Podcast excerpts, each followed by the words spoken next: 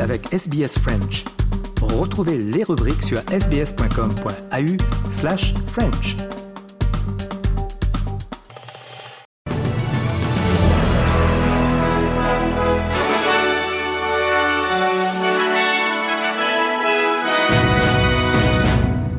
Une cargaison vitale de vaccins est arrivée dans la bande de Gaza et les travailleurs humanitaires œuvrent désormais frénétiquement pour protéger les 60 000 nouveau-nés estimés dans cette région déchirée par la guerre et exposés au risque de maladies telles que la polio et la rougeole. L'Organisation mondiale de la santé a également renouvelé ses appels à la communauté internationale pour qu'elle prenne des mesures urgentes pour atténuer les risques de maladies auxquels sont confrontés les 2,3 millions de Gazaouis qui connaissent une catastrophe humanitaire alors que les bombardements israéliens se poursuivent. Gemma Connell du Bureau de la coordination des affaires humanitaires des Nations Unies a déclaré à Al Jazeera que malgré ces risques, les organisations humanitaires tentent d'atteindre des territoires dangereux afin de fournir des vaccins. Israël a retiré ses chars de certains quartiers de la ville de Gaza, disent les habitants, alors qu'Israël annonce son intention de changer de tactique et de réduire le nombre de ses soldats pour permettre aux réservistes de retourner à la vie civile et de soutenir l'économie israélienne ravagée par la guerre. Le secrétaire général des Nations Unies, Antonio Guterres, a utilisé son message du Nouvel An pour appeler à la fin des énormes souffrances dans le monde. En Ukraine, le président Zelensky a, dans son message de Nouvel An, je cite, promis de ravager les forces russes en 2024.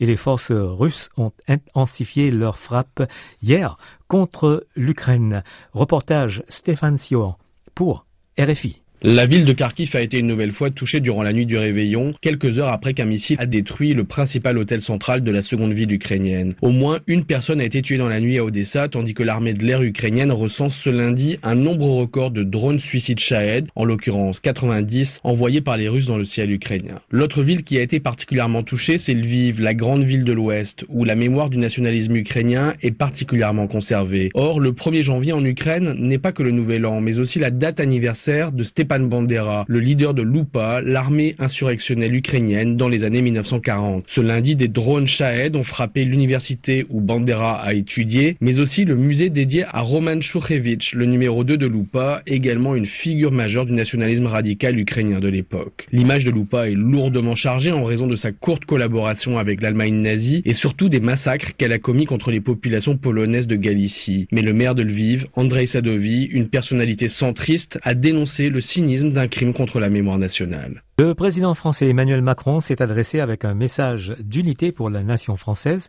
et les rendez-vous qui rassemblent comme les JO et les JO paralympiques, l'anniversaire du débarquement de 1944 et la réouverture de Notre-Dame. On écoute un extrait de l'allocution présidentielle. Vous aurez au mois de juin prochain à vous prononcer sur la poursuite de ce réarmement de notre souveraineté européenne face au péril arrêter la Russie et soutenir les Ukrainiens ou céder aux puissances autoritaires en Ukraine. Continuer l'Europe ou la bloquer. Poursuivre la transition écologique et productive ou revenir en arrière. Affirmer la force des démocraties libérales ou céder aux mensonges qui sèment le chaos. 2024 sera enfin l'année de nos fiertés françaises fierté pour ces milliers de compagnons, d'artisans, d'entrepreneurs qui ont pris part au, magnifique chantier pour rebâtir Notre-Dame de Paris, dont la flèche s'élance à nouveau vers le ciel et coiffe une cathédrale qui rouvrira le 8 décembre prochain. L'élection présidentielle en République démocratique du Congo avec la victoire de Félix euh, Tshisekedi pour un deuxième mandat avec 73,34% des suffrages. Reportage Patient Ligodi pour RFI. the sun.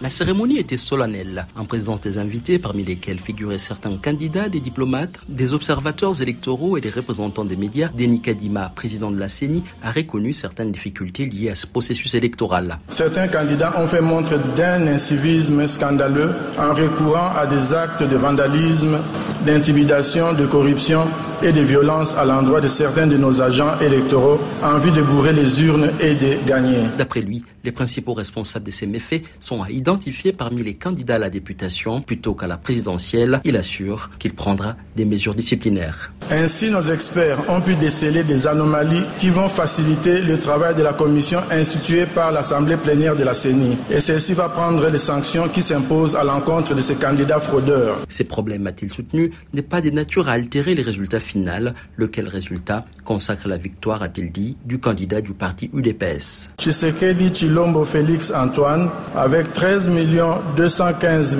366 la CENI a précisé que le dépôt des recours est ouvert du 2 au 5 janvier 2024, tandis que le traitement de ces dossiers par la Cour constitutionnelle se déroulera du 3 au 11 janvier. Passion Ligodi, Kinshasa, RFI.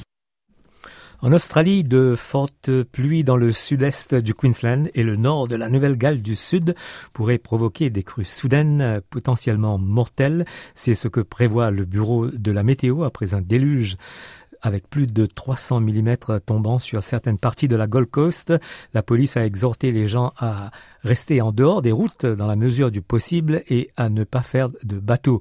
Le maire de Gold Coast, Tom Tate, a déclaré que les chutes intenses pourraient se poursuivre. The Bureau has indicated that um, there will be more significant rain uh, and it won't let up till uh, Tuesday afternoon, perhaps even going on to Wednesday. Et le coordinateur de Queensland Disaster avait ces mots de précaution. Overnight, we've seen a number of rescues, we've seen a number of evacuations from campsites. What we are seeing are creeks and catchments rising and falling quickly. Just because it's not raining outside, it does not mean that those catchments won't rise quickly. We've got a lot of water upstream, we've got dams spilling uh, that are impacting those catchments, so we are seeing them rise and we're already doing work around the Logan and Albert River for the low-lying communities in those areas. Un feu de brousse incontrôlable et imprévisible menace des vies et des habitations à proximité des villes d'Australie occidentale, des villes de pêcheurs. Un avertissement d'urgence a été émis pour les parties sud de Lehman et les parties nord de Greenhead dans le comté de Kuro, dans le Midwest de l'État. Les services d'incendie et d'urgence ont émis une alerte indiquant je cite, Vous êtes en danger devez agir immédiatement pour survivre. Il existe une menace pour des vies et des habitations. Le feu se propage rapidement vers le nord-est alors que les pompiers arrivent sur les lieux. La fin de l'exploitation forestière commerciale non durable en Australie occidentale pourrait sauver près de 20 000 kilomètres carrés de forêt, selon le gouvernement de l'État. L'abattage des forêts indigènes de bois Kari, Jarrah et Wandu dans le sud-ouest de l'État et leurs ventes sont interdits depuis hier lundi dans le cadre du nouveau plan de gestion forestière 2024-2033. Les bois indigènes ne peuvent être abattu que pour une éclaircie écologique afin d'améliorer la santé des forêts et leur résilience face à la chasseresse et au feu de brousse. Le gouvernement a investi 350 millions de dollars dans les plantations de pins résineux de l'État de WA pour approvisionner en bois l'industrie de la construction. Et puis la reine Margrethe II du Danemark abdiquera le 14 janvier prochain après 52 ans sur le trône et sera remplacée par son fils aîné, le prince héritier Frédéric. Mary Donaldson, née en Tasmanie, deviendra reine du Danemark. Voilà, fin du journal de ce 2 janvier 2024.